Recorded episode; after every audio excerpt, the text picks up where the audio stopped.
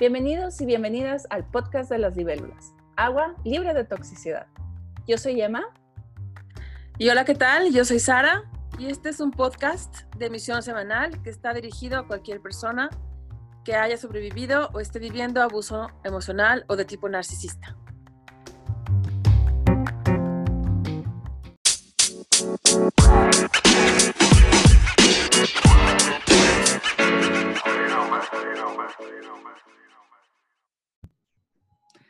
Hola, y esta semana vamos a hablar de los cultos. O de... Y cuando, cuando hablamos de cultos suena así como que todo el mundo vestido de batas blancas, este, tomando Kool-Aid en el campo y cosas así, pero también hay... O negras, o negras también, ¿no? sí.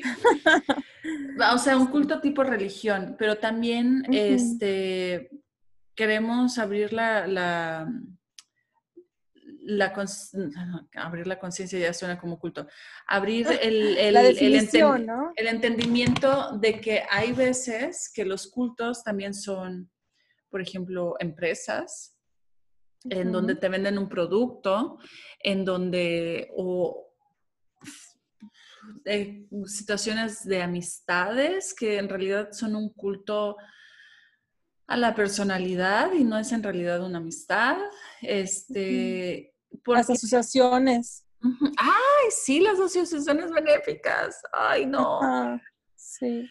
Este, y, por eso vamos a, entrar en, este tema de los cultos, eh, porque es un suelo fértil para el abuso narcisista. Y ahora sí que narcisista, mm, sociópata y psicopático heavy, así con todas las letras, bien el diagnóstico clínico. Ahí sí, ahí sí no es así como que, ay, pues no sé, a lo mejor solo es tóxico. No, no, no, no, no, no, no, no. Aquí sí son sociópatas, narcisistas, mal, mal pedo. Psicópatas. Sí. Este... Sin culpa, sin pena, sin empatía. Muy, muy. Uh, con un nivel de manipulación y, y corrupción. Sí. Y deshonestidad y falta de ética impresionantes.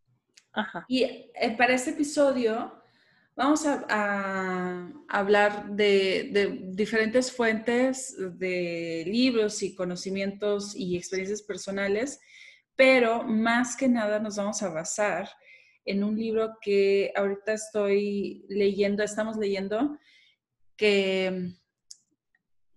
en pocas palabras es horrible el libro, pero nos a mí me, en particular me llamó la atención porque es el libro que más, más solicitado en las cárceles de Estados Unidos. Y quiero saber por qué. Y Dios mío, ya me di cuenta por qué. Eh, es el de las 48 leyes del poder. ¿Y a ti por qué te llamó la atención? Este libro. Ajá. ¿Por qué lo compré cuando lo vi en la, en la librería? Bueno, el poder siempre es algo que, yo considero que, es algo que cualquier persona decente tendría que tener. Sí. Porque si no lo toma uno, lo toma alguien más. Sí. Entonces, eh, vamos a decir que la definición del poder, yo creo que está más que nada regida por el para qué lo vas a usar. Y muy importante que no se trate de un poder sobre otras personas. Sin embargo, en este libro, Robert Greene hace una descripción del poder sobre otras sí, exactamente. Es lo que yo también me di cuenta. Luego, luego, que yo lo tengo en audiolibro, porque ese es mi formato favorito, este, escuchar y, hablar, no escribir. este, sí, lo noté desde las reglas número uno. Es un poder sobre, y ¿sabes quién me imagino que eh, es las personas que se tomen este libro así como que, sí, lo máximo, es mi Biblia me las imagino como sabandijas patéticas. porque si vives, si neta, si este libro te inspira a vivir una vida de poder sobre otros, eres una sabandija patética, porque, no sé, se me hace tan, qué asco todo lo que dice este libro. Pero bueno, ya voy en el... definitivamente, el poder tiene que ser poder al servicio de otras personas, al servicio del, bien común, al servicio de valores universales, de una ética, de una moral, de, un, de principios, valores. Sí, y este... Que aquí básicamente lo que son estas leyes son como consejos, tips de cómo lograr el poder sobre otros. Sí. Y entiendo que está inspirado en otros pensadores del, estilo de la antigüedad, entre ellos Maquiavelo, Sun Tzu y otros. Sin embargo, a nosotras ahorita nos, está, nos va a servir como, como una manera de, ver lo que no. Exactamente. Sí, sí, eso es exactamente lo que vi. Es una, y para identificarlos a, ellos cuando estén ejerciendo estos mecanismos, ¿no? Exactamente. Para identificar cuando te quieren manipular, cuando te quieren dominar, cuando quieren ganar poder político, comunitario, hay social, algo que, hay económico. me, hay algo que me enseñaste en terapia que es valiosísimo, eh, lo de Golden Balls y eso de no voy a ser mala onda. Y con este tipo de personas, también estoy viendo, eh, acabo de ver en TikTok un video que dije, güey, o sea, me muero por gritarle a esta chava, por favor, sé mala onda. Porque estas oh. personas no te las quitas de encima cuando ya les, les pones un alto de que, güey, ah, porque este tipo lanzó una de sus plantas al otro lado del cuarto, o sea, ¿qué pedo? Y le dijo, güey, ¿sabes qué? Esto no está funcionando, vete de mi casa. Y entonces ahí él, ay, no, es que fue un accidente. Y ahí ella tiene que ser mala onda y tiene que decir, no me importa que sea de noche, no te vas de mi casa. Y tienes que ser mala onda. Y hay veces que tienes que manipular y ser maquiavélica, por así decirlo, para deshacerte de, este tipo de personas. No para sacar algo de ellos, no, no, no, simplemente para salir de ahí. Y ahí sí estoy de acuerdo en usar este tipo de estrategias. O sea, entrar en contacto con tu poder personal para lograr la libertad, la salud, el autocuidado, la protección tuyo, de tus seres queridos, en base a la ley, en base a la ética universal, pues yo creo que, y de la justicia, pues yo creo que es justo el uso adecuado del poder. Para eso Y de la manipulación y del ser mala onda y, y ser mala onda y ser así, jugar con el poder, sí. Ahí sí estoy de acuerdo. Bueno, en eso pero sí, la verdad sí sentí, me sentí contaminada, ¿eh? Escuchando este libro, sí sentí que necesité un, como un detox, una de verdad, una sanación, porque de verdad me deprimió escuchar esta porquería y, pensar que el mundo es así, es horrible y patético y no, no, no, no, no, no, no, no, no, no. Entonces, bastante feo. Cuidado si lo leen.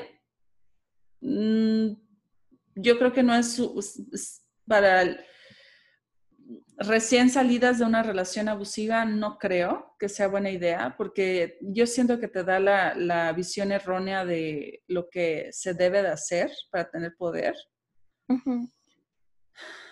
Porque es un poder, el locus del poder es externo y ahí siempre vas a estar equilibrándote en un hilito.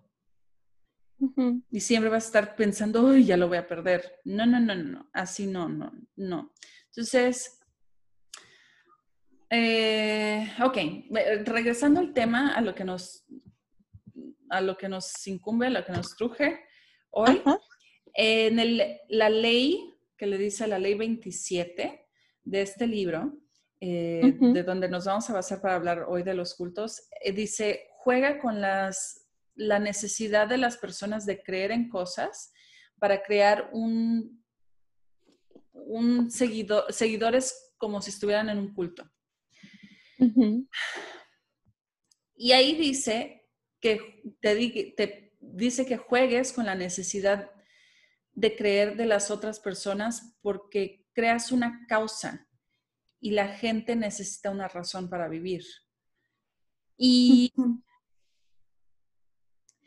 sí, o sea, es, y ahí yo creo que toca una, raíz muy básica del ser humano, porque siempre todo el mundo se ha preguntado, bueno, ¿a qué chingados venimos aquí? ¿Qué estamos haciendo aquí? Cuando alguien está muy perdido, muy solo, sin un propósito, una causa, si le das una causa, eh, o una razón para creer o una misión, ahí está, ahí está la base de tu culto. Sí, sabes, yo creo que esto también se aplica en las empresas y muy, en algunas.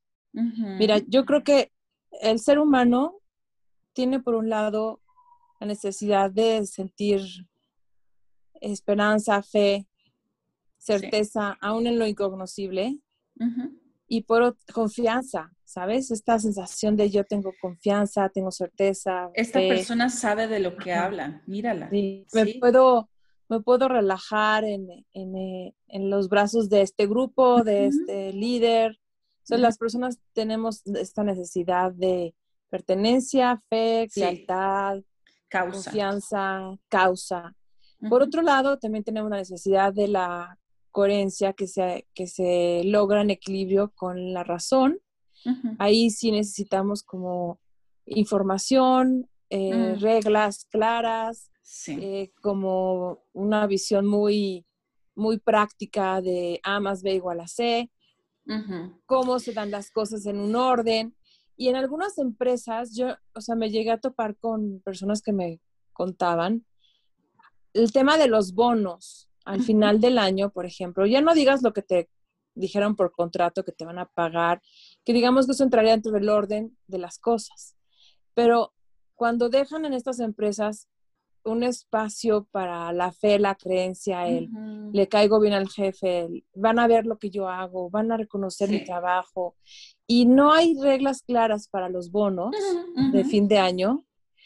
En más de una persona con las que he platicado, me he topado que si tienen por jefes a personalidades de este estilo tóxicas, narcisistas, neopsicopáticas, justo usan los bonos como un método para manipulación, para poner una zanahoria delante de la persona, para que se esfuercen más o para que se sientan triangulados porque al otro le tocó el bono que a él no le tocó, o porque o para que se sientan juzgados y menospreciados profundamente, porque alguien me contó una vez, estoy cambiando los, los ejemplos porque no vamos a decir nada que defina a nadie, ¿no? Pero algo tan ridículo como, pues no tienes bonita letra, entonces no te puedo dar el bono porque, ya sabes, algo que no tenía ni siquiera que ver con su, su trabajo, su desempeño, o con la adquisición de,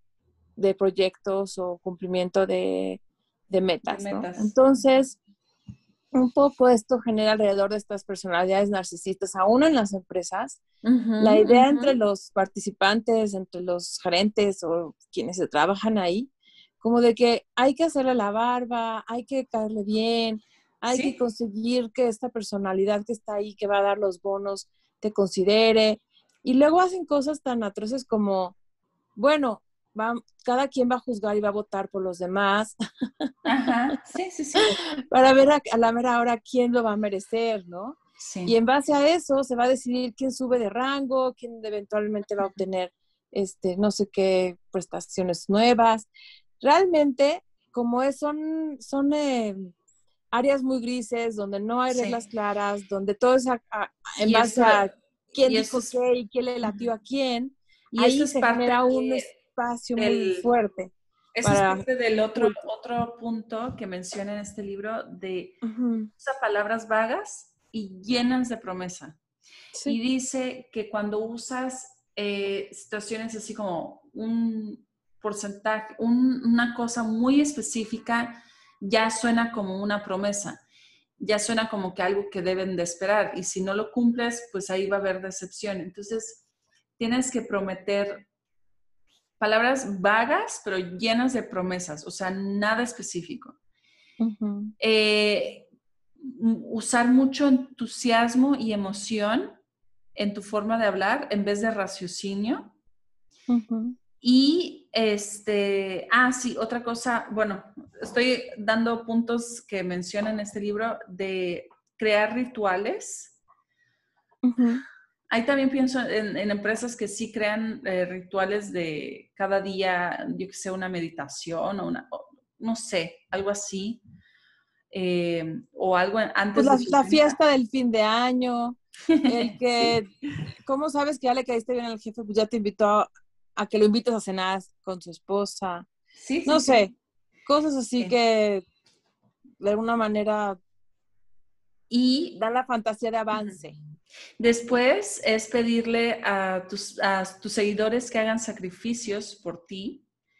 Eh, Quedarte horas extras, ¿no? En una chamba, trabajar de más. Sí, eh, o dar tu dinero o votos de, de pobreza o de castidad o de cosas así.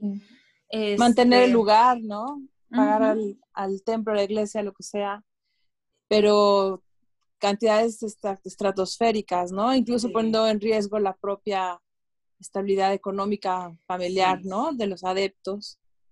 Y me acuerdo mucho de un caso de un, pues es un caso muy fuerte, este, también de uno de sus cultos, que no le permitieron a una mamá amamantar a su hijo porque ya creo que ya tenía más de dos años o algo así. Y si lo seguía amamantando era por vanidad. Y entonces ella no tenía que tener vanidad. Entonces tenía que sacrificar eso y no amamantar al niño. Mm, por supuesto que esto no terminó bien.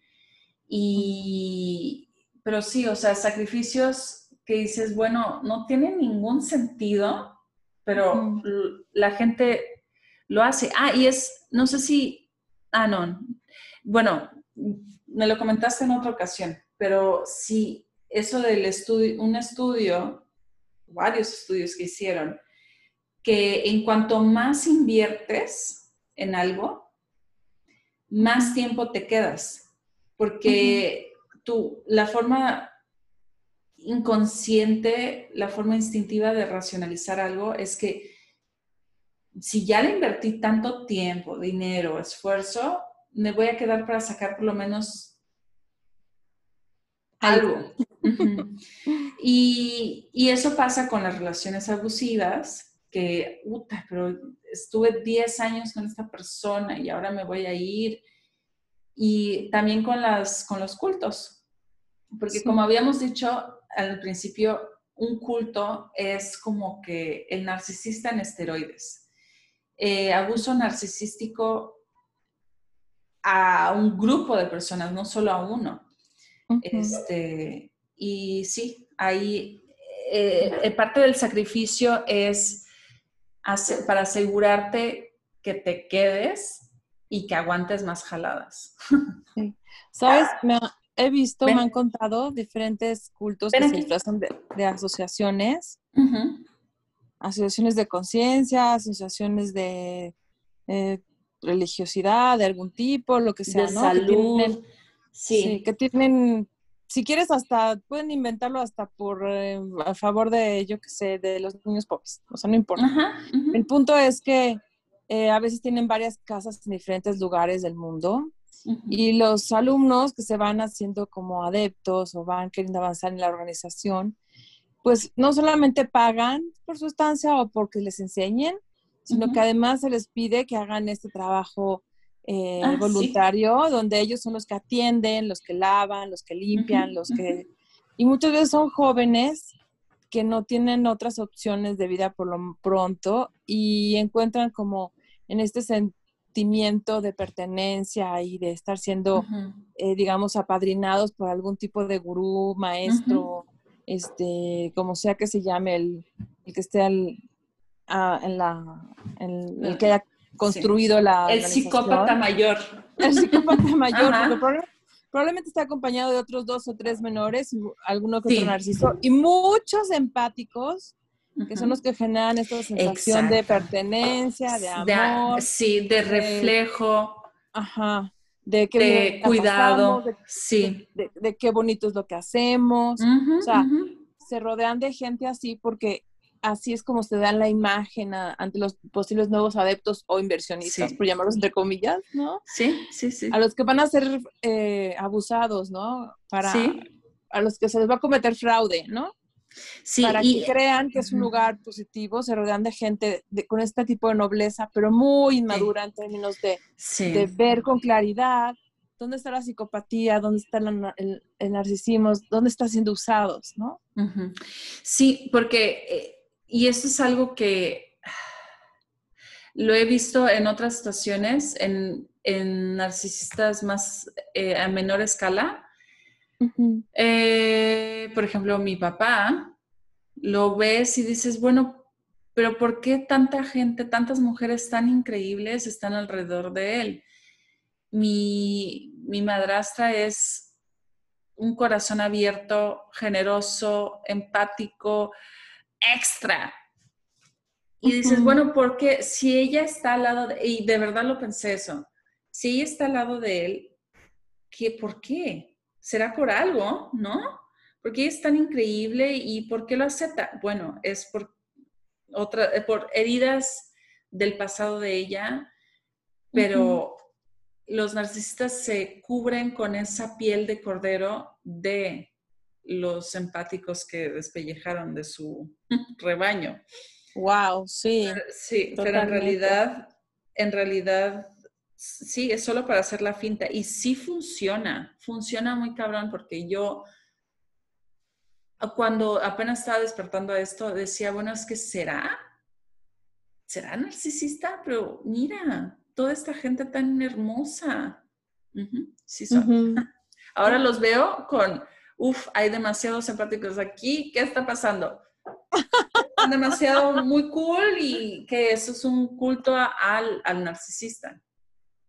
Wow, sí. Sí. Sí, sí, sí. Este, ah, otra cosa que quería mencionar es que, y eso que dijiste al principio, de por qué el poder es importante, porque cuando hay un vacío en el poder, y también lo habíamos mencionado en este podcast, que si alguien va a estar en el poder, que no sea un narcisista, que no sea un psicópata, que sea una persona empática, que sea uno de nosotros, estoy hablando como culto, que sea uno de nosotros porque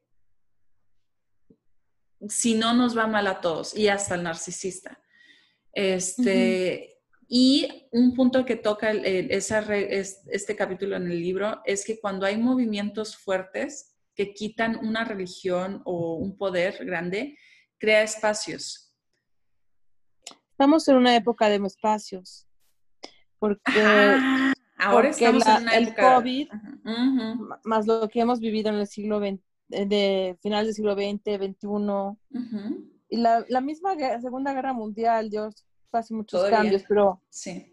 vamos a decir que ahorita otra vez estamos en ese, en esa, en ese vórtice de, de aparente caos, ¿no? Donde puede sacar, o sea, río revuelto ganancia de pescadora, dice, el dicho. Exactamente. Y mucha gente ahorita con lo que ha vivido en cambios, dadas la pandemia, Mucha se está preguntando qué, qué va a hacer de su vida, qué necesita cambiar. Mira, para bien, yo sí creo que mucha gente está madurando, creciendo. Realmente yo sí considero que existe un crecimiento espiritual en las personas porque somos eh, digamos, seres físicos, emocionales, psicológicos, mentales y espirituales. Pero precisamente porque tenemos esta vena espiritual, es que alguien puede hacer uso, mal uso de ella. Así como alguien puede hacer un mal uso de tus facultades mentales, tus creencias, o de tus emociones, o de tu cuerpo. Sí. Entonces, en todos los aspectos del, ser humano pueden aparecer oportunistas que quieran manipular y sacar provecho de, esta energía humana, de estas necesidades humanas. Y eso, bueno, la visión siempre es 2020 para atrás, ¿no? Eh, ahora podemos darnos cuenta de que, uh, cuando Lutero separó la iglesia, pues pasaron, se dividió por muchísimos y ahora hay mil iglesitas tipo cristianas, pero cada quien con su forma y algunas son cultos. Y ahora lo vemos. En ese momento no lo veíamos, lo veíamos así como que, mm, ¿será esto verdad? Ay, no sé. Y ahora yo también eh, opino lo mismo que tú. Este es un momento turbulento que, que está removiendo las aguas y se van a aprovechar de, de nuestros puntos débiles. O... Vienen a cubrir una necesidad, o sea, están buscando exacto cubren una necesidad, se disfrazan de la respuesta. Exacto. Obviamente son el problema, pero se, disfrazan de, tener las respuestas, de ser la respuesta. Y las personas, en lugar de, dar el paso extra, de adueñarse o de ser responsables por su propia espiritualidad, eh, caen en una codependencia, ¿no? O sea, que alguien de afuera me cubra esta necesidad espiritual que tengo o del tipo que sea porque como vimos puede ser también en una empresa, en un sentido de pertenencia, en una asociación, en un club o como sea, ¿no? O sea, que alguien de afuera venga y cubra esa necesidad. Y la persona en ese momento, pues fácilmente puede ser presa de estos depredadores humanos y parásitos humanos que justo lo que van a hacer es, pues drenar como sanguijuelas, chupar sangre, chupar energía económica, emocional, del tipo que sea, para su, beneficio egoísta, ¿no? estar al servicio de otras personas. Un poder para, un poder sabio, un poder racional, un poder positivo es el poder al servicio de otras personas. Sí. Pero totalmente, ¿eh? porque a lo mejor va a haber alguien que dice, no, pues yo jalo para mí, pero también le ayudo a los demás. No, no, no, no. un poder para demás, es un poder al 100% al servicio de los demás. Nada de que les doy de lo que me sobra, ¿no? Exacto, exacto. Eso es una bullshit, una mentira que a veces estos simulan con los seguidores más cercanos a ellos, porque se empiezan a dar cuenta. Y entonces les dicen, bueno, pero hacemos mucho bien para los demás. Yo escuché a un líder de culto de este estilo que decía, no, pues es que el ego es importante hay que tener una imagen, hay que tener, eh, y dentro de la imagen iba pues el, que el, todo el ego del mundo, ¿no? Que el dinero, que el, lujo, que el, ¿me entiendes? A costa de tantos jóvenes perteneciendo a sus organizaciones en donde pagan, las mantienen y, y, le dan como esta validación porque son muchos de ellos pues, personas empáticas con valores que al, menos a nivel no, no aterrizados dentro del, orden de la claridad, pero sí que tienen, digamos, valores de amor, de, fraternidad, de empatía. Y bueno, o sea, no está tan fácil el tema, ¿eh? Está pesadón porque, porque sí sucede dentro de pseudo religiones, pseudo asociaciones eh, a, favor de, cosas positivas aparentemente. Sí, se van, a, se van a ver, yo siento que sobre todo en donde te pueden ofrecer eso que te dije de algo muy vago.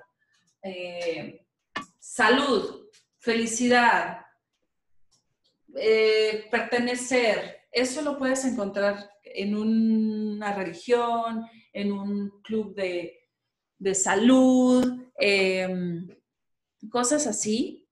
Y sí, es una promesa vaga. Eh, promesa vaga. Eh, otra cosa que quiero mencionar del que menciona el libro, que dice que cuanto más grande es el culto, más fácil es engañar. Y eso es, un, es parte de, una falacia cognitiva que si ves a todos caminando hacia un lado de la calle y tú estás caminando solo del otro lado, si dices, órale, ¿qué onda? Porque, ¿por, qué, ¿Por qué estoy haciendo yo mal o por qué? Porque los otros están allá. Y es también cuando, por eso también es difícil salir de los cultos, porque si toda tu familia y toda tu comunidad camina hacia el culto, está bien cabrón de verdad salirte emocionalmente de ahí. Mm, porque hay mucho castigo, además, sí. para los pensamientos divergentes. Sí. Cuando ah, se están dentro de una tipo ortodoxia o un tipo culto. Sí. Y, si toda tu gente pertenece a ese ámbito, salir implica, no, o, desde luego independencia, libertad, todo eso positivo, pero también implica que vas a necesitar construir otras redes, nuevas redes sociales. Las que tenías no te van a contener más. Sí, sí. Y bueno, y en el libro también menciona pasos, pasos para crear el culto. Eh, y lo cual me da risa como que, what the fuck. Te digo, te da, risa con ganas de vomitar, ¿no? Me da risa, ajá, o sea, me imagino el güey que lee esto y dice, sí, como una sabandija patética, te digo. pero bueno, paso uno. Manténlo vago y simple. Como dije, todo eh, vago y simple, nada específico. También dice que debes de llamar la atención no con acciones, solo con palabras. Y que tu discurso debe de tener estas dos cosas, promesas de algo grande y transformativo. Y lo otro, eh, dice total vagueness, total, ¿cómo se dice? Vagueza, total. Vaguedad. Ah, ¿Es una palabra Vago. Sí, es una palabra, vaguedad. Promesas grandes y hay algo transformativo y todo vago. Em, ah, tus, y el, lo, lo toma como tus objetivos, tus marcas. Qué cabrón que los llame así, pero ok tus objetivos, verán lo que quieren ver.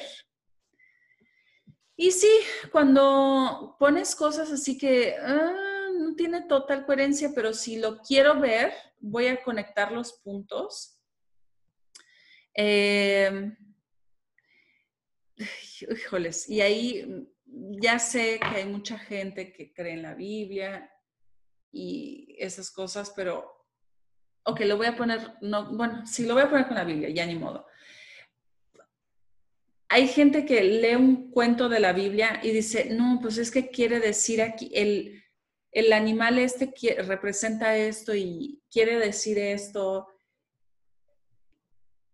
Siento que... Lo interpretan a su favor. sí, y ahí la gente que lo usa para cultos, lo usa así, como que sí, deja que la gente rellene los hoyitos que tiene este discurso solitos.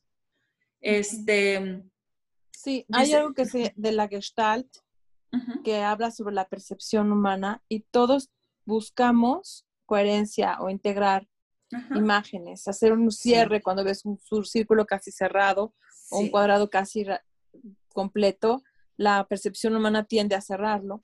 Y porque el cerebro busca esta estabilidad y esta certeza.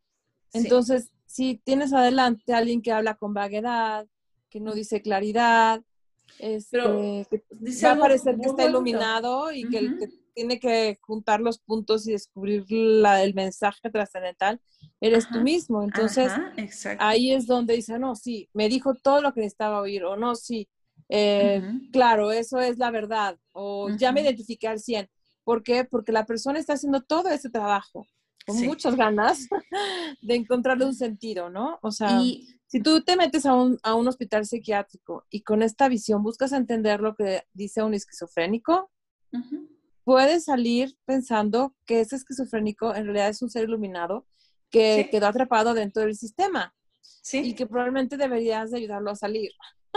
Sí. De hecho, ha habido películas al respecto y ha habido libros al respecto. Y de hecho, muchas veces gente que entra a trabajar en estos lugares, a veces eh, sale con esta impresión, ¿no? Sí. o el clásico, por ejemplo, ¿cómo se llama este Charles Manson? Que se casó y la gente creía en él, o sea, se casó estando en la cárcel, pues me refiero. La gente todavía lo mega admiraba y pues, ay Dios mío, o sea, ya está en la cárcel, ya se comprobó que no está bien, pero, ok. ah, eh, continuando con lo que dice el libro, dice que utilices títulos fancy, ¿cómo se diría? Títulos atractivos, ¿no? Atractivos, ajá que se escuchan célebres casi, casi. Palabras Nombres rebombantes. Sí, rimbombantes, títulos rimbombantes. Palabras nuevas y que dan la ilusión de conocimiento especializado. Y que este conocimiento es todo nuevo y todo fresco. No sabes cómo me marea y me pone de mal humor. ¿Cuánta gente te está vendiendo en internet cursos, clases, retiros, de todo, con esta idea de que te van a vender la clave para cambiar tus creencias limitantes. y, no es psicología cognitiva, son parches. Son parches, son eh, eh, poquito de aquí, poquito de allá, lo arman, le venden a alguien que ya se hizo coach con eso. O sea, y utilizan, y utilizan eh, psicología pop chafa, pero uy, este conocimiento es nuevo. Este nadie, nadie lo sabía antes, pero yo tengo la respuesta. Y eh, ahí eso también se, se basa en una, en algo que es una raíz humana, que es querer la solución mágica y fácil. La verdad, todos, todos somos culpables de esto. Es como estornudar con los ojos cerrados Está muy cabrón no hacerlo. Todos queremos la solución, el, final de cuento, la respuesta, pero en realidad, y apesta lo que les voy a decir, esto es totalmente anticulto, pero la solución para tu problema, el que sea que se te ocurra, es lento, es fastidioso, no es agradable. Hay veces que avanzas dos pasos para adelante, uno para atrás. Hay veces que tienes que cambiar de rumbo para aquí y luego para allá. Vas a tener que buscar no solo un maestro, sino muchos maestros. Vas a escuchar muchos podcasts, vas a leer muchos libros y solo así vas a empezar a avanzar en el tema que quieres. Y eso no suena sexy, yo no voy a tener ningún culto diciendo eso. Pero la neta es lo que me encantaría preguntarles, porque, porque esos, esos cursos que mencionas de internet, de estamos viviendo una crisis espiritual, ven con nosotros y, y, y vente al temazcal y aquí te vamos a sacar tus toxinas y vas a tener una cosa espiritual y todo va a ser mejor y vas a ser feliz en el temazcal después de esto. Sí. A lo mejor tómatelo como un viaje turístico, ah, porque si estás buscando una iluminación, esa no está fuera de tu casa, ¿eh? Exacto. Y eso no es sexy, Sara. eso no es sexy. Está fuera de ti. Eso no es sexy y eso suena como que tiene que ser exótico. Ah, eso también lo menciona en el libro para que sea un culto tiene que ser exótico y tiene que ser de otro lado. No puede estar en tu sala. Tienes que ir al temazcal y el temazcal es como que, uh, oculto y raro y más mágico y místico. Y no tengo nada en contra de los temazcales, para nada. No. hazlo como una cosa eh, turística, como dijiste, una cosa de experiencia, una cosa a tu servicio el que le quieras dar, pero no busques afuera de ti nada. pero eso, dentro de... Eso no es la respuesta a tu depresión, no es tu respuesta a tus múltiples relaciones tóxicas, no es tu respuesta a mm, tu mala relación con tu madre, no es tu... No. Y se las voy a poner así. ¿Tú crees que habiendo millones y billones de personas en este planeta Tierra, que hemos estado tantos miles de años con, con tecnologías y con conocimientos e interactuando con plantas, interactuando con hongos, interactuando con animales, temazcal, lamiendo sapos, lo que quieras. ¿Tú crees que si existiera una, una palabra, una cosa mágica para ser por siempre feliz, la gente ya lo, no lo hubiera hecho. Ya, lo, ya estaría estandarizado en todos lados. Exacto, pero la gente psicótica, la gente malvada, la gente infeliz sigue existiendo y te voy a decir algo, va a seguir existiendo porque este cultito que dice que, yo qué sé, la hierbita santa o lo que quieras, te lo juro que ya han existido cientos de miles de cultitos así en años pasados. Pero no han hecho nada porque valen verga. Y perdón que lo diga así, pero es que oh no es... No es la solución. La solución no es sexy. La solución es mucho trabajo y mucho. La solución es muchos maestros, muchos libros. La solución es ser tu propio maestro y, hacer, y hacerte de muchas vías de, de, inspiración. De, inspiración, ajá. Sí, y vas a ir a terapia y vas a leer muchos libros. Por ejemplo, si tienes una relación mala con tu madre, no es una cosa mágica. Tienes que trabajar, tienes que leer, tienes que encontrar tu propia receta que se va a adaptar a ti y vas a agarrar una palabrita de aquí, y una palabrita de allá y una solución de aquí y un sentir de allá para amalgamar una cosa que se lleve contigo, o sea, que se lleve eh, mm, bien con tu solución, porque la solución universal no existe. La panacea es un cuento griego y lo hemos, todo el mundo lo busca todos lo hemos buscado. Y yo creo que inconscientemente yo lo sigo buscando. Y a veces sí caigo en que digo, ay, esta crema ahora sí me va a hacer ver joven. Pero no, nunca funciona, nunca es así, no es solo una crema la que lo va a lograr, son muchas cosas. Es tomar agua, es dormir bien, es comer bien, es otras cremas también. es tener un corazón noble. Sí, y es tener, es muchas cosas. Nunca, eh, yo creo que esa es una buena regla para generalizar. Nunca vas a encontrar tu solución en una sola cosa. Así es. Tu problema es, y tu persona, tú eres un ser humano tan complejo que ha vivido con otras personas tan complejas, que han interactuado complejamente contigo, y nadie va a entender y nadie va a poder solucionarte a tu forma perfecta más que tú. Entonces tienes que agarrar cachitos de aquí, cachitos de allá y ver qué es lo que ocupas. Si piensas que llegaste a un lugar, ojo, aguas y cuidado, donde estás encontrando el sentido de tu vida, la misión, eh, el grupo al que por fin vas a pertenecer, eh, inspiración en un maestro, las ganas de ser un alumno abnegado que lo va a aceptar todo, cuidado Definitivamente cuidado porque estás entrando en una posición totalmente vulnerable para ser depredado.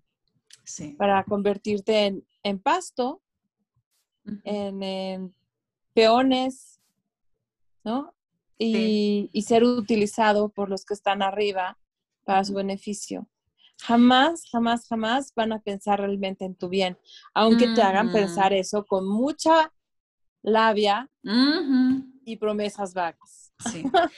Esas fantasías de que por fin mi papá y mi mamá me van a cumplir aquí, ahora en esta nueva casa y con este nuevo eh, símbolo de autoridad, mm. es parte del, problema, ¿no? O sea, Ay, sí, sé tu propio papá, sé tu propia mamá.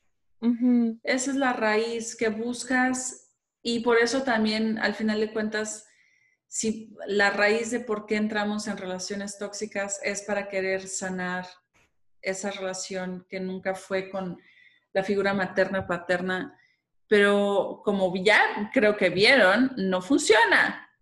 Entonces, no.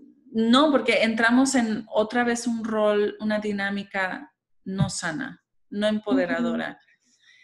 Ah, y eso no es sexy, pero no hay, sí, no, no va a haber un santo al que le reces y digas, sí, ven, magia. Ok, paso dos, eh, enfatiza lo visual y lo sensual sobre lo intelectual. Uf, está cañón.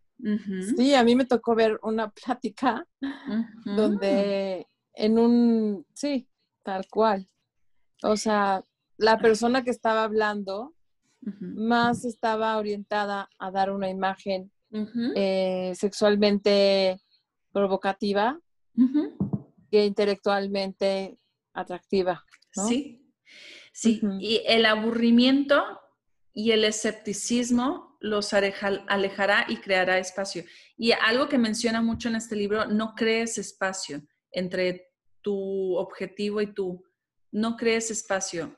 Y eso es tan cabrón porque crear espacio, cuando te alejas de un ambiente tóxico y creas como que, ay, ok, puedo estar sola y pensar lo que yo necesito. Conciencia. Ajá. Ahí es cuando puedes despertar del trance, ¿no? Em, aburrimiento y escepticismo. Entretén al aburrido y saca a los escépticos los corren, los acusan de tener problemas mentales, de ser muy racionales, de estar tapados, de no fluir. De, ser pecadores, de, ser, el diablo, de ser el enemigo, de sí, sí. De ser cuestionadores. De... Van a, sí, entreten al aburrido y saca a los escépticos. Eso, eso está muy cabrón. Este, y si ya están adentro del culto, los castigan de una forma tan terrible que sus familiares o las demás personas que están ahí nada más sufren estrés postraumático, pero mm. por eh, haber mirado, o sea, el, que se llama de trauma vicario, y, sirve como para que todos los demás, si tenían dudas, ya no se las, se las preguntes, ¿no? O sea. Sí. Em, los usan de chivo expiatorio justo a los que cuestionan, como en las familias, cuando sí, como en las familias. Al, hijo que sí ve, que sí entiende, que sí cuestiona, que sí es piensa, que sí es justo, ¿no? Es el escéptico al que hay que castigar y se vuelve el chivo expiatorio. Sí. Eh, también menciona teatro y lujo, espectáculos, usar todos los sentidos, usa gadgets como instrumentajos para crear la ilusión de ciencia, pero es puro teatro. Voy a hablar también mal de la cientología, pero es como la cientología que tienes que agarrar unas cosas como toques, toques. Eso no me sabía. Te miden como que, yo qué sé, tu alma. tan vieja es tu Con algo electromagnético ahí te conectan algo. Sí, y para medir si eres un alma o un alien viejo, algo así. Y, o sea, usar instrumentajos para, sí. Y usar culturas lejanas para teatro. Esto es del Amazonas. Uh, es como que... yo, yo la verdad nunca he vivido en el Amazonas. La verdad no, no sé qué onda ya. Nunca he ido a Temazcal, pero suena no, Están tan iluminados porque siguen, los respeto mucho, pero porque siguen pareciendo que, que que también tienen problemas, ¿no? Todo el mundo, toda la humanidad, los aztecas tuvieron problemas, los que usaban temazcal tuvieron problemas, los que usaban las pirámides, pirámides tenían problemas, los del Amazonas tienen problemas. Los que masticaban coca. Los que masticaban coca, los que lamían sapos, los que usaban hongos, Europa, Asia, África, América, todos tienen problemas, pero cuando la cultura es como que lejana y mística y, y no sabes, uh, como que bien cómo funciona. Es vaga, ¿no? Se vuelve vaga. Entonces es como que, ah, como que cedes un poquito más y no dices, güey, esto suena como una jalada. No, no sé, como que dices, ah, pues sí, los sabios de la India lo hacían. Entonces, pues sí, lo voy a hacer. Em, Ahora, algo muy interesante es que cuando les conviene, dicen tener eh, lazos, como dices, con los ayurveda, yo qué sé, con los hindús o lo que quieras, los budistas o con las tribus amazónicas o de Norteamérica, con quien quieras. Pero cuando les conviene, también van a castigar eh, cualquier tipo de estructura o religión o, mm, sí, lo que se les contraponga, ¿no? Aunque claro. los mismos ayurveda, los mismos indios americanos y los mismos este, indios del Amazonas, ¿no? Ajá. Sí, algo que se me hace muy chistoso. Eh, yo como he, vivido en, en, varias regiones y me considero de ahí y he ido a otros lugares, si notas eso sí que dicen, uh, alguien de México. Y, y dices, pues porque ya lo ves muy común, pero los extranjeros no, ¿sabes?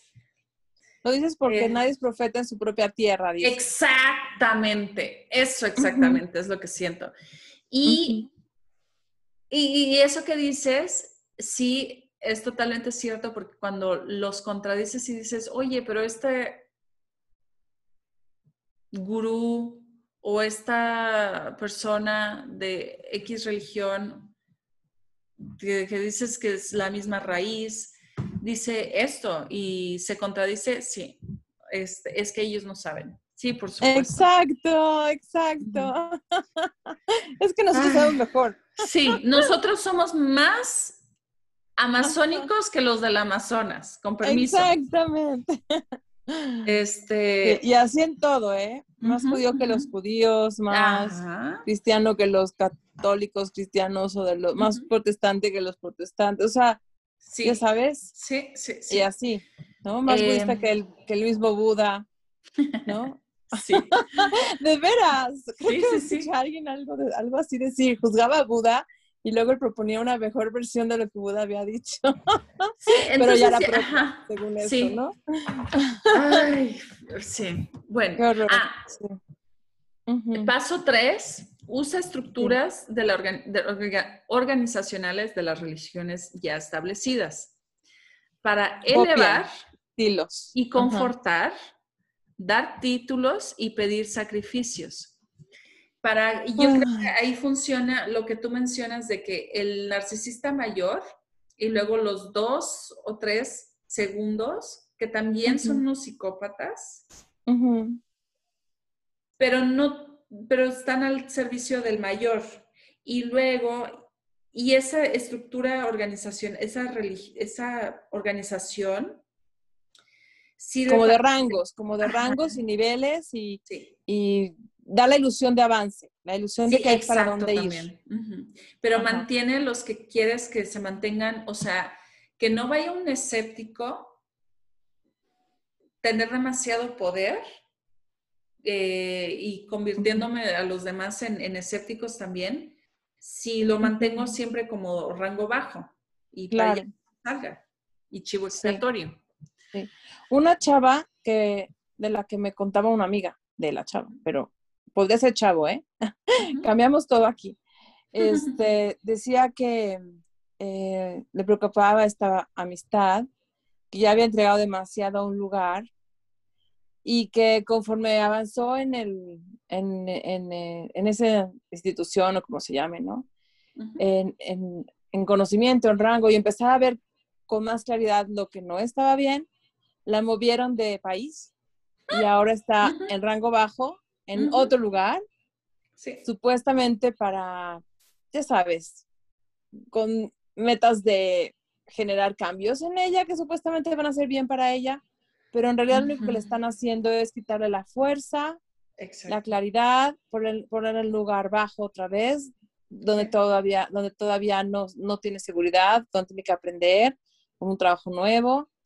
Le tomará tiempo, meses, quizás años, volver a ver qué está pasando. Y así se les va el tiempo. Y, es una pena porque muchos de estos jóvenes que podrían estar empezando sus carreras, haciendo pues eh, cimientos para una vida futura, eh, pierden años de vida valiosísimos, sus 20, sus 30, y conforme más dedicaron al lugar, más difícil es salirse. O sea, sales y qué, a qué vas a dedicarte, o sea, en qué le vas a trabajar, o, y ahora para qué eres bueno. Y no tengo, el sesgo es peor. muerto, sí, porque a, todas mis amistades se quedaron allá atrás. Sí, sí, sí. Sí. Eh, y sabes, eso de de repente quitarte todo y de repente dártelo y de repente quitártelo, es una forma que te hace entender que fuera del culto no hay vida y que toda mi fuente de felicidad es la, fuente del culto, el centro del culto. Y eso lo he visto muchísimo en las relaciones abusivas así de uno, uno en uno, parejas abusivas.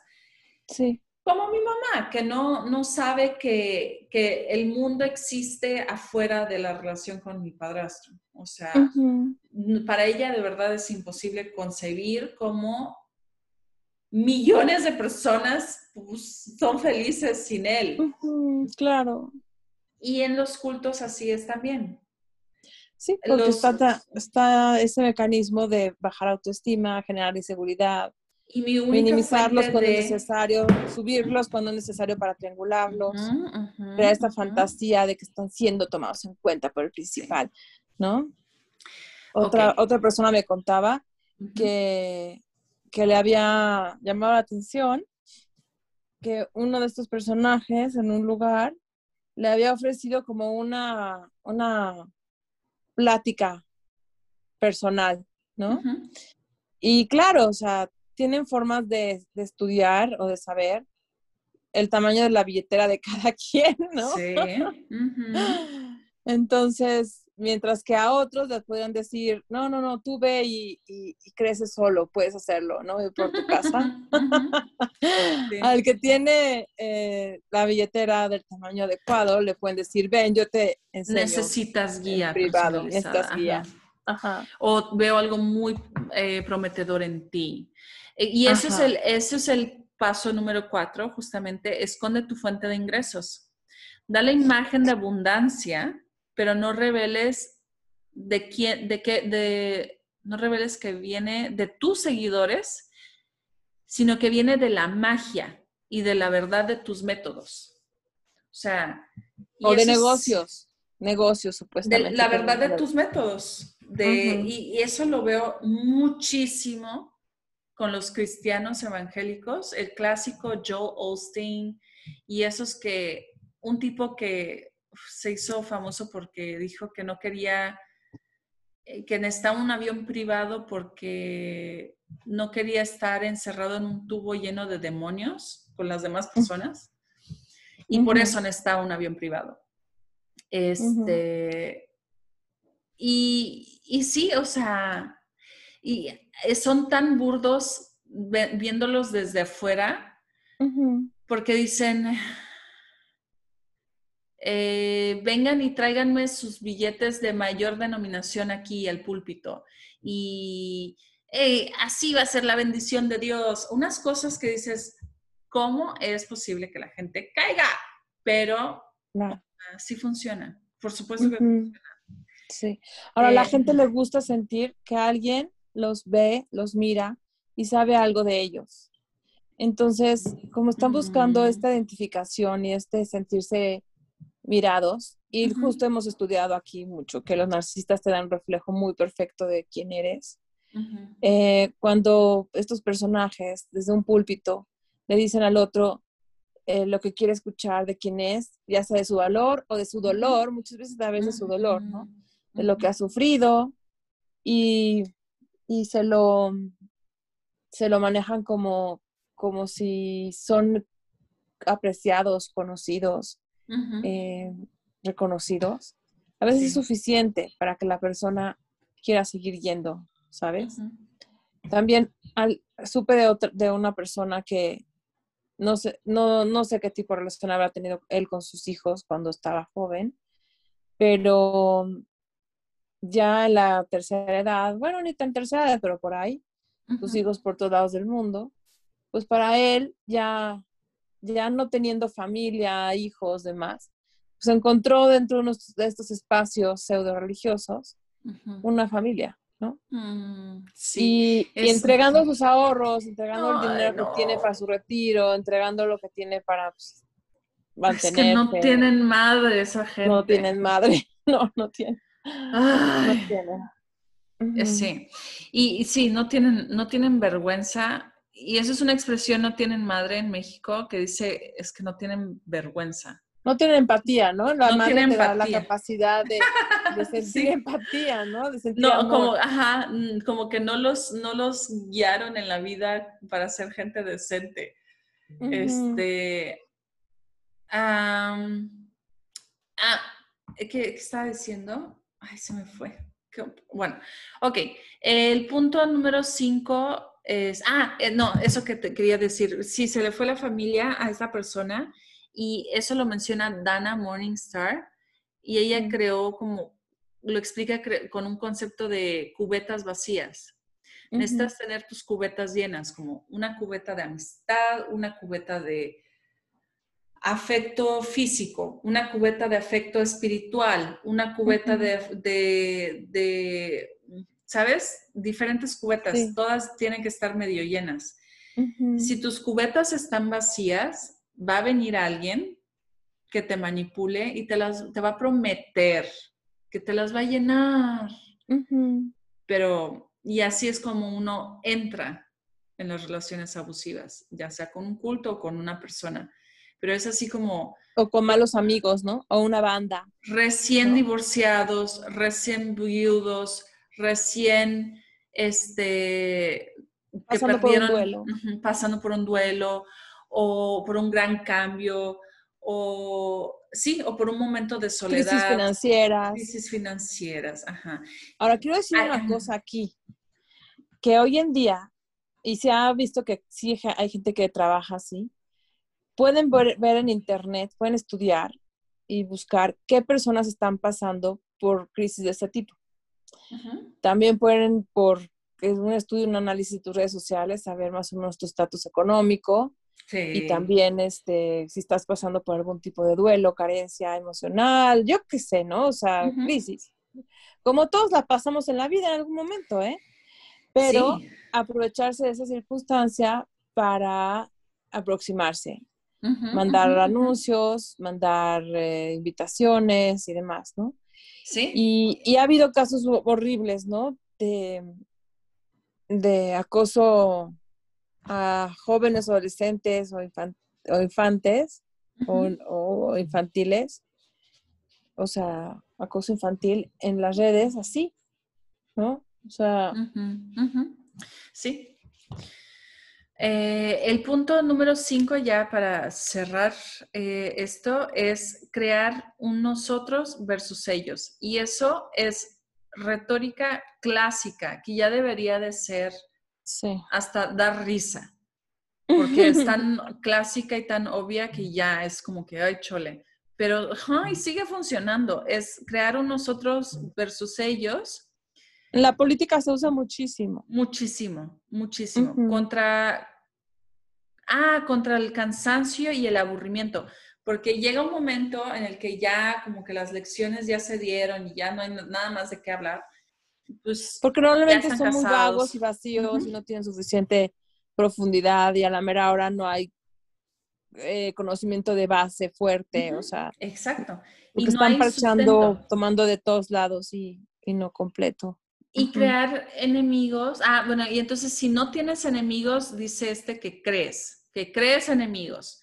Y, y que sí, y eso también une más al núcleo y esa es una clásica. No, está cañón, porque con esa se inventan que estuvieron en la cárcel porque sus enemigos los metieron a la cárcel. Sí. No, o sea, y la gente acaba creyendo que estuvo en la cárcel, desde políticos hasta líderes religiosos o pseudo gurús, porque la gente dice, no, pues es que estaba siendo tan importante lo que hacía que por eso lo metieron en la cárcel. Pero la verdad, para que alguien esté en la cárcel, o sea, y, el sistema jurídico lo haya metido, más vale desconfiar. Eh, sí, eh, es un porcentaje más bajo, es más probable que sea justo que no, que, no sea justo. Así es. Y lo que tú dijiste, más vale desconfiar.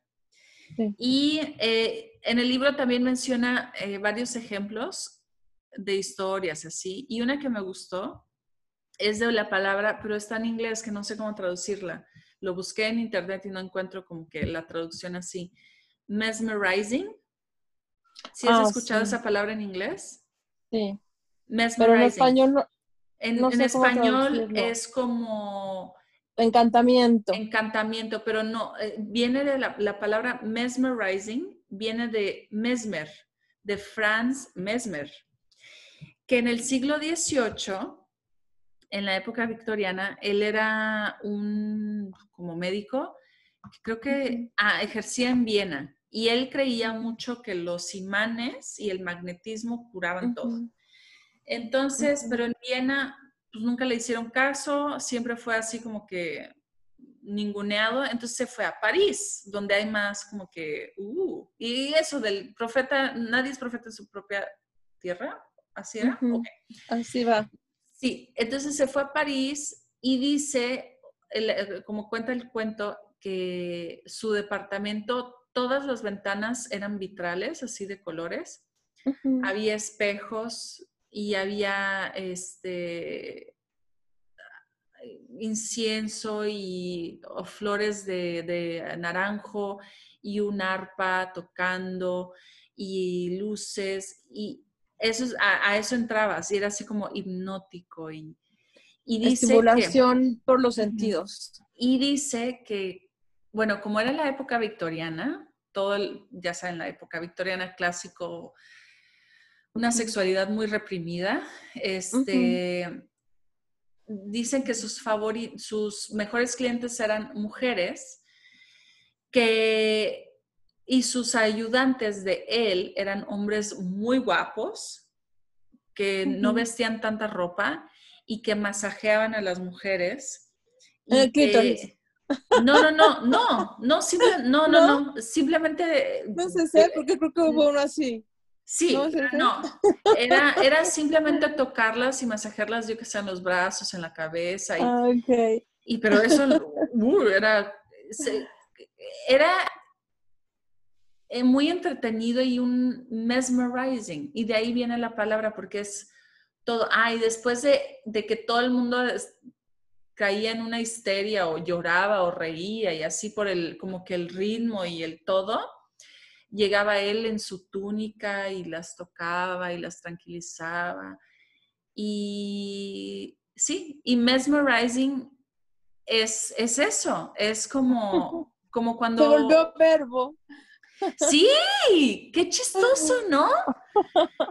Y es como, como cuando, cuando entretienes a un gato con, un juguete de muchas plumas y colores y el gato está así como que, wow, o un bebé, un bebé que le, enseñas un juguete y dice, wow, eso es mesmerizing. Como las víboras dicen que, que ¿cómo se dice? Hipnotizan a sus presas. Sí. Eh, y también vienen otros cuentos, eh, uno que me encantó, que, pero no sé cómo contarlo en español porque usa un búho. Y, básicamente es eso, o sea, los seguidores del búho le ponen características que, güey, en realidad no tiene. Es un súper pendejo el búho, que al final los lleva su miseria a todos. Y también sacan al, zorro que cuestionaba al búho y su conocimiento. Este, lo sacan, lo alejan de ahí porque eso, los, ¿cómo se llaman? Los... Ah, escépticos, hay que alejarlos. Em, sí. Y bueno, ah, creo que eso es todo. De, del, pesado, ¿no? Es un tema pesado porque... Y muy amplio. los ojos, que es la historia humana está llena de eso. sí. Y, y asusta verlo, ¿no?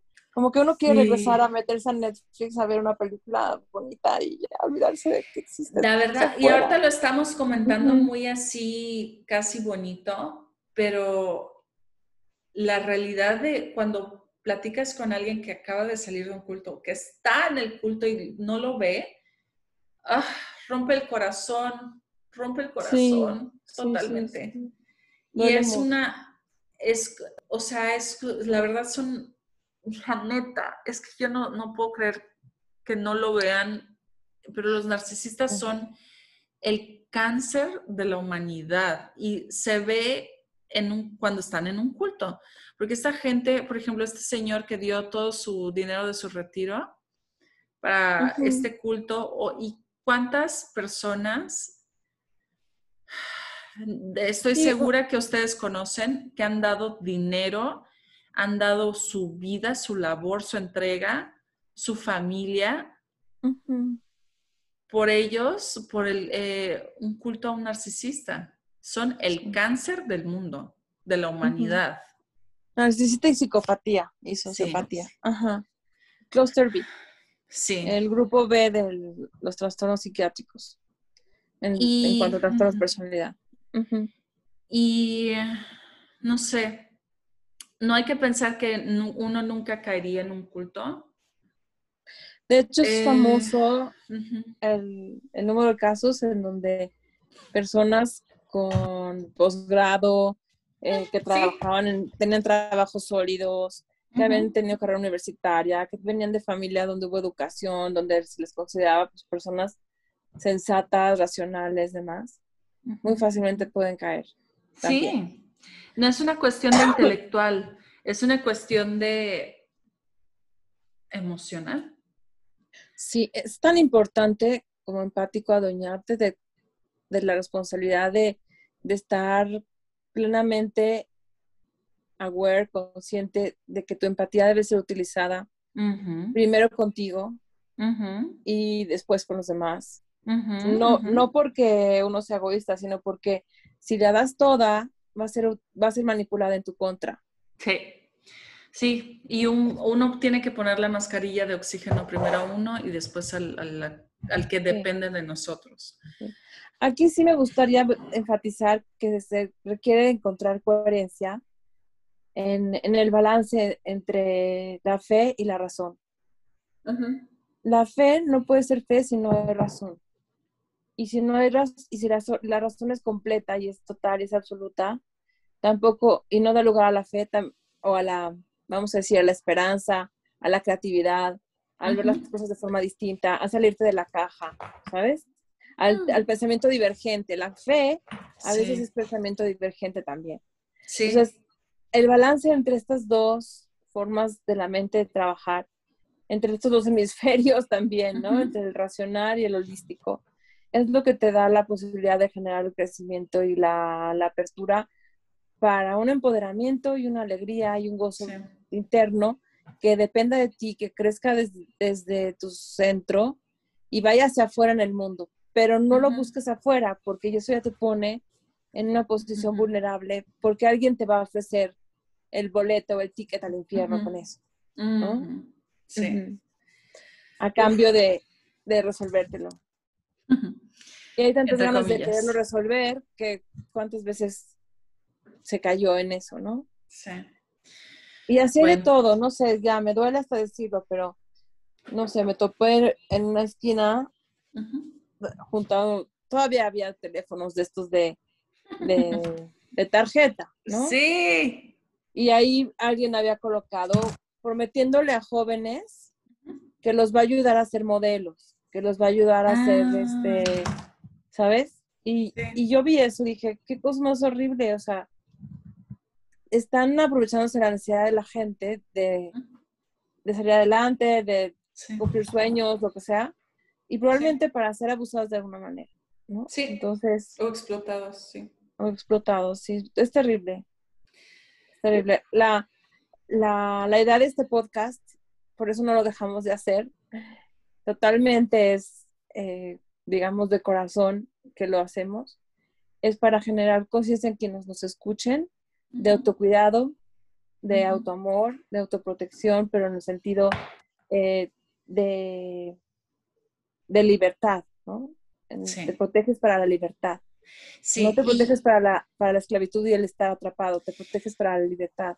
Y eso es lo que, si regresamos al punto original de ponerte tú primero la mascarilla de oxígeno para salvar al, otro, si tú te mantienes, por ejemplo, no involucrado en un culto o en una relación tóxica, eso crea olas que no tienes idea de cómo repercuten en la gente que está alrededor de ti.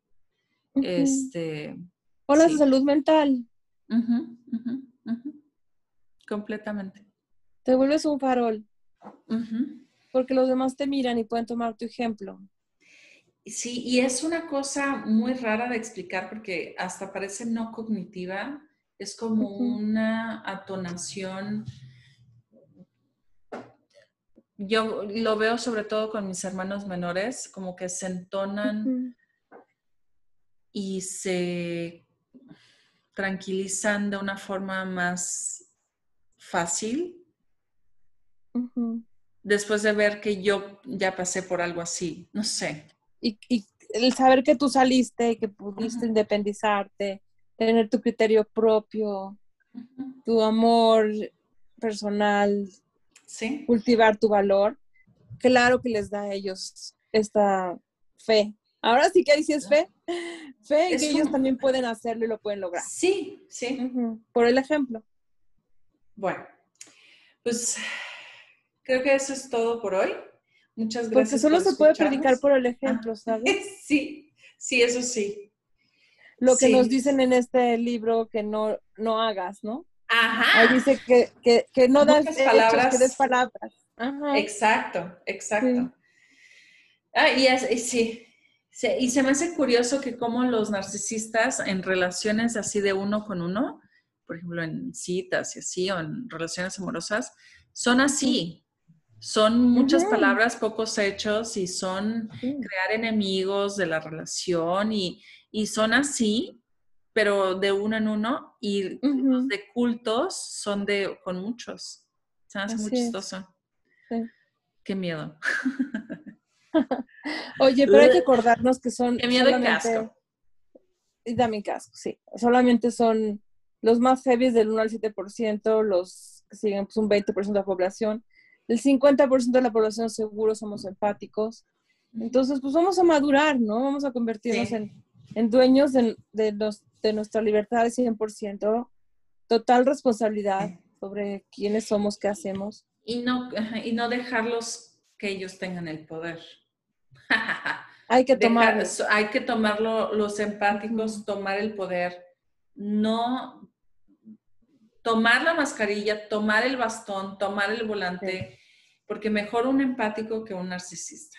Mil A veces los empáticos porque no, no se sienten cómodos con las confrontaciones, porque tienen como esta sensibilidad hacia lo que se llama armonía, paz, prefieren como no estar en, en, en, eh, en, estos juegos como más violentos, ¿no? que podrían implicar el poder. Entonces, prefieren hacerse un lado. Pero pues ya lo decía, creo que Pícteto, siglo V, antes de la era común griego, no hay que dejar eh, de, tomar un lugar en la política, porque si no lo tomas tú, lo va a tomar alguien más. y, y, sabemos cómo estas figuras han hecho uso y abuso de la democracia a favor de ellos. Un caso, por ejemplo, muy claro es lo que sucedió en Venezuela. Si tú le preguntas a un venezolano, te va a decir esto es un, lo que sucedió ahí es un laboratorio, una prueba en pequeño de lo que los que quieren gobernar el mundo están buscando hacer, ¿no? En cada uno su país o en sus lugares. Porque finalmente es como lo describe este libro, o sea, son pasos, ¿no? Es como muy claro saber qué hacer. La, la, Alemania nazi también, ¿no? O sea, sufrió este tipo de, de adoctrinamientos y, y, realmente pertenecer a, a, los nazis era como pertenecer a un culto. Y al grado de convertir lo, lo, lógico en ilógico y lo moral en amoral y, y, y, lograr que se convirtieran muchos jóvenes, no tan jóvenes y demás, en asesinos seriales, ¿no? Con un nivel de crueldad impresionante. Entonces, sí, las religiones muchas veces fueron utilizadas también a lo largo de la historia para como, como métodos de conquista, ¿no? O sea, el Islam se, se, expandió tanto porque era parte de una, de una política de conquista. Y así. Entonces, bueno, yo creo que el único medio que se salvó ahí de, eso, de ese estilo fueron los budistas. Y, y mm. más o menos, porque pero aún así el que, quiera utilizar a Buda y sus enseñanzas para... Ah, sí, porque voy a decir, es lo que te iba a decir. Yo creo que lo que yo creo que lo mencionamos así porque no tenemos mucho conocimiento y pensamos que, ah, bueno, si no sabemos las noticias es porque no son tan malos, pero voy a decir aquí nada más Bikram, que fue, creo que es súper depredador de mujeres. Ah, este, y es lo primero que se me ocurre. Entonces, nadie se salva, ninguna religión, ninguna nacionalidad, ningún credo. Puede ser utilizado por ellos. Puede ser liberal, puede ser conservador. Todos valemos verga. Buenas noches. Aquí nos vemos. no, no, no, no. O sea, no. Lo que pasa es que hay que fijarse en lo que hacen, no en lo que dicen. Porque se pueden vestir de la filosofía que quieran con la vaguedad suficiente para que no, no ser señalados, crear confusión, vestirse de gente que empática que los rodee, que dé un ambiente de, de amor y paz y armonía, y con eso manipular y buscar generarse fuentes de ingresos a través de sus adeptos. Sí. Entonces, sí. Ok. Bueno. Ya nos pasamos cabrón del, del tiempo lo ameritaba, ¿eh? Lo ameritaba. lo ameritaba. Este, espero que les haya gustado. Si les gustó, porfis, porfis, porfis, porfis, porfis, compártanlo. Nos emociona muchísimo cuando lo compartan y nos taguean en sus historias de Instagram. Eh, cuando nos mandan mensajes por Instagram también, este, nos emociona mucho leerlas y leerlos. Y ya, y para cerrar con algo lindo, yo creo que construye tu propia forma de ver la vida. Claro que busca filosofía en la vida, claro que busca espiritualidad, claro que busques inspiración, pero tuya comunidad. Busca comunidad, sé selectivo con las personas con las que te rodeas. Pero ese es el tema, ¿no? O sea, sé selectivo y sé fiel a ti mismo. Exacto. Y cuestiónalo todo. Bueno, gracias. Gracias, adiós. Chao, bye bye.